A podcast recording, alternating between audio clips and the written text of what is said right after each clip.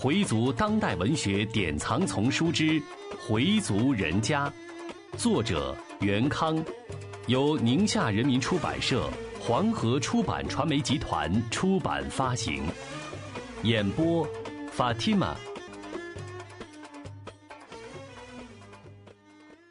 第十八集，似乎是巧遇。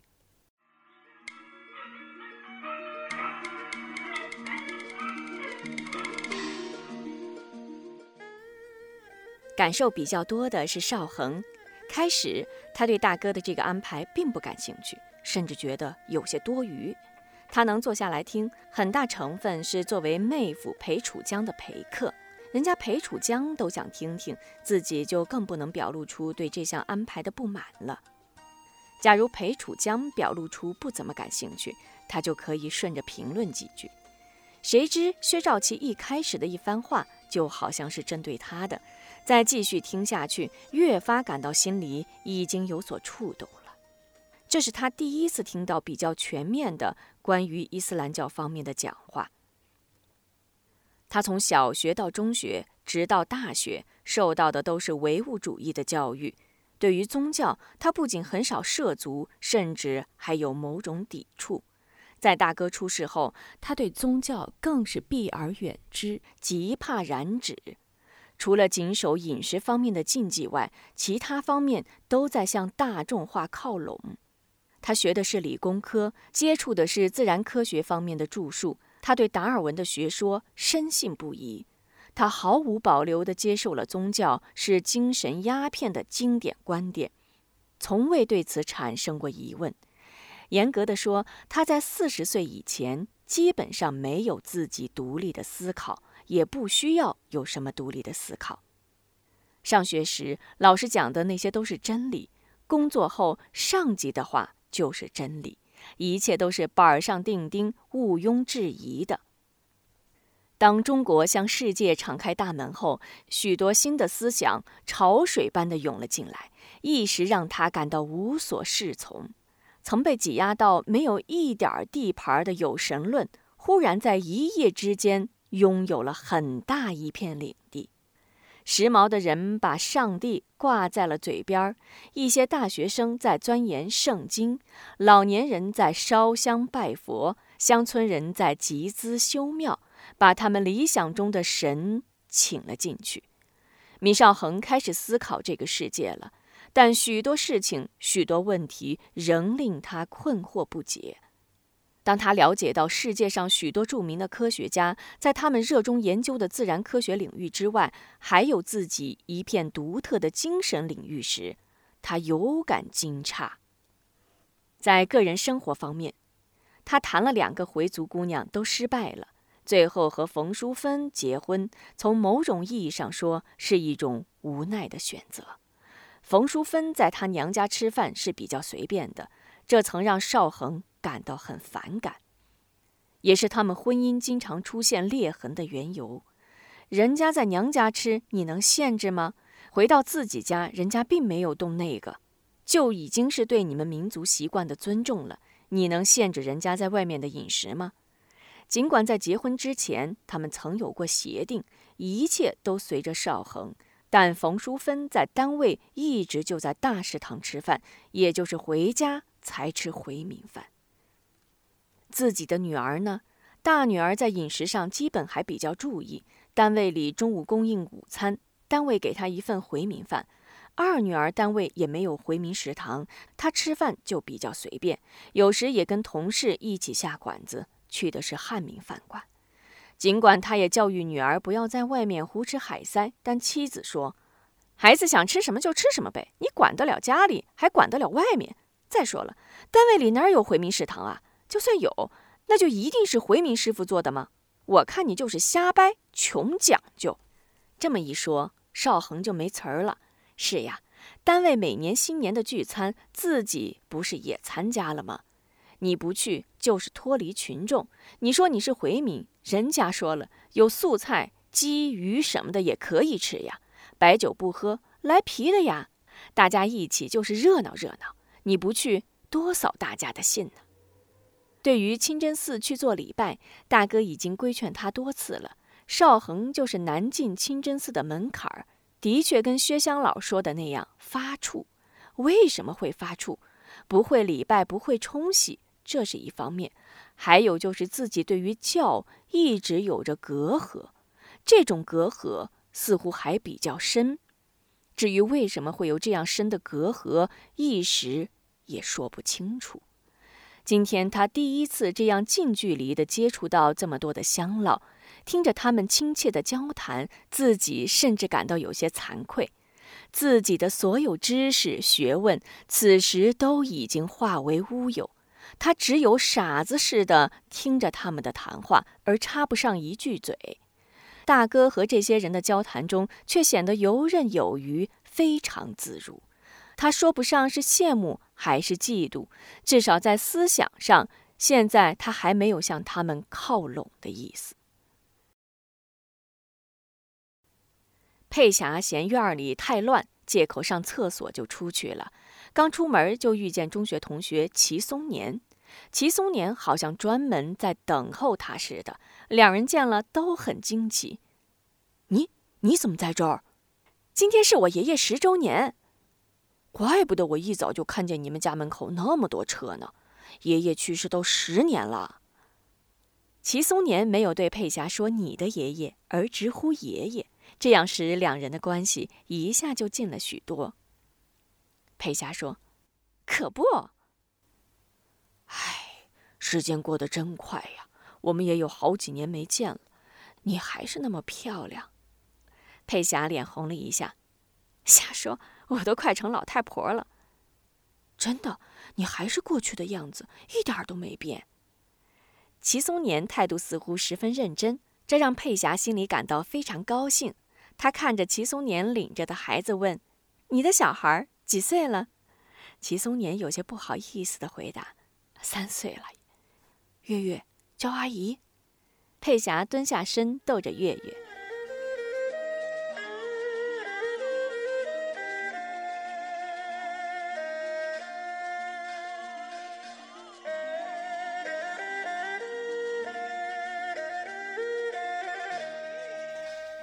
米佩霞和齐松年同在一所学校学习了六年，初中三年同班，高中分文理科后，他们才分开，但每天仍旧能见面。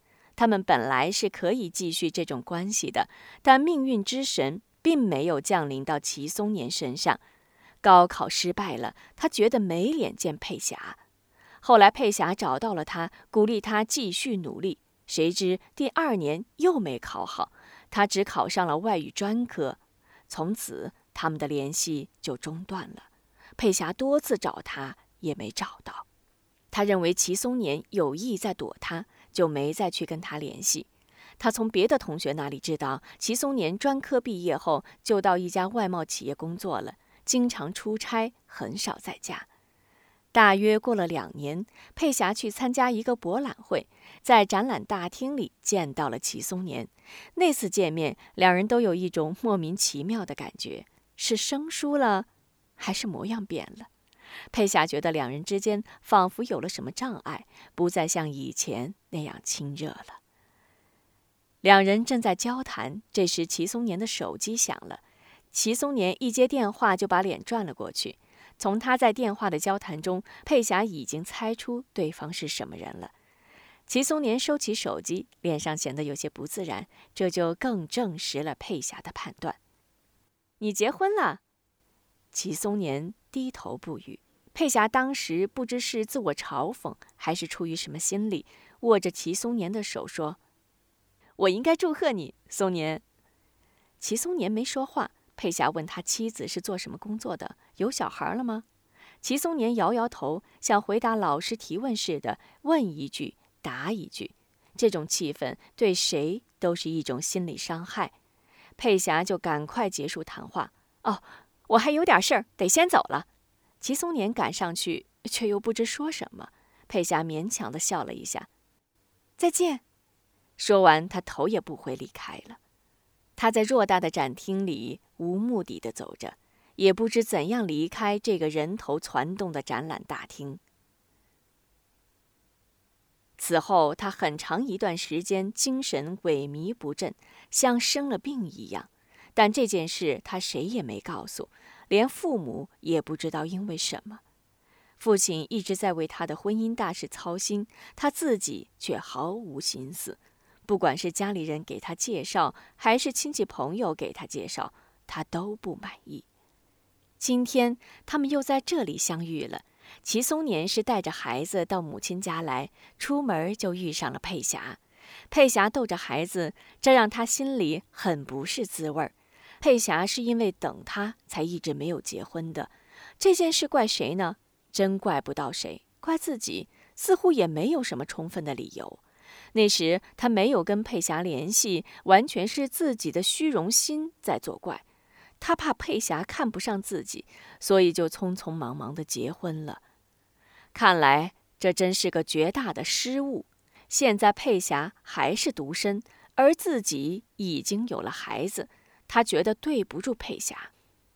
自从在展览大厅遇上佩霞后，他就一直在自责，但已经铸成了大错，用什么办法也无法弥补了。他多么想再见上佩霞一次啊！想跟她好好谈谈，向她检讨，向她赔罪，寻找机会来弥补一下自己的过失，但一直没有这个机会。今天两人在他们年少时经常见的胡同口遇上了，很多往事又浮现在眼前。我记得我们上中学的时候，分手时总是在这里说再见。是啊。我老是站在自己家门口，看你进了院子才进家。那时候上学也没觉得有多累，不像现在的孩子这么紧张。可不是，我上了高中还不知道用功呢。那时要是努努力，也许第一年就考上大学了。松年说完，又有些后悔，于是忙把话题又拉到现在的工作上。他问佩霞工作累不累，收入怎么样？还行，没有你们搞外贸的活。不过也还凑合，比上不足，比下有余吧。你爱游泳吗？有时还去，但冬天不去，室内游泳馆太贵。赶明儿我给你找个地方，可以不用你掏腰包的。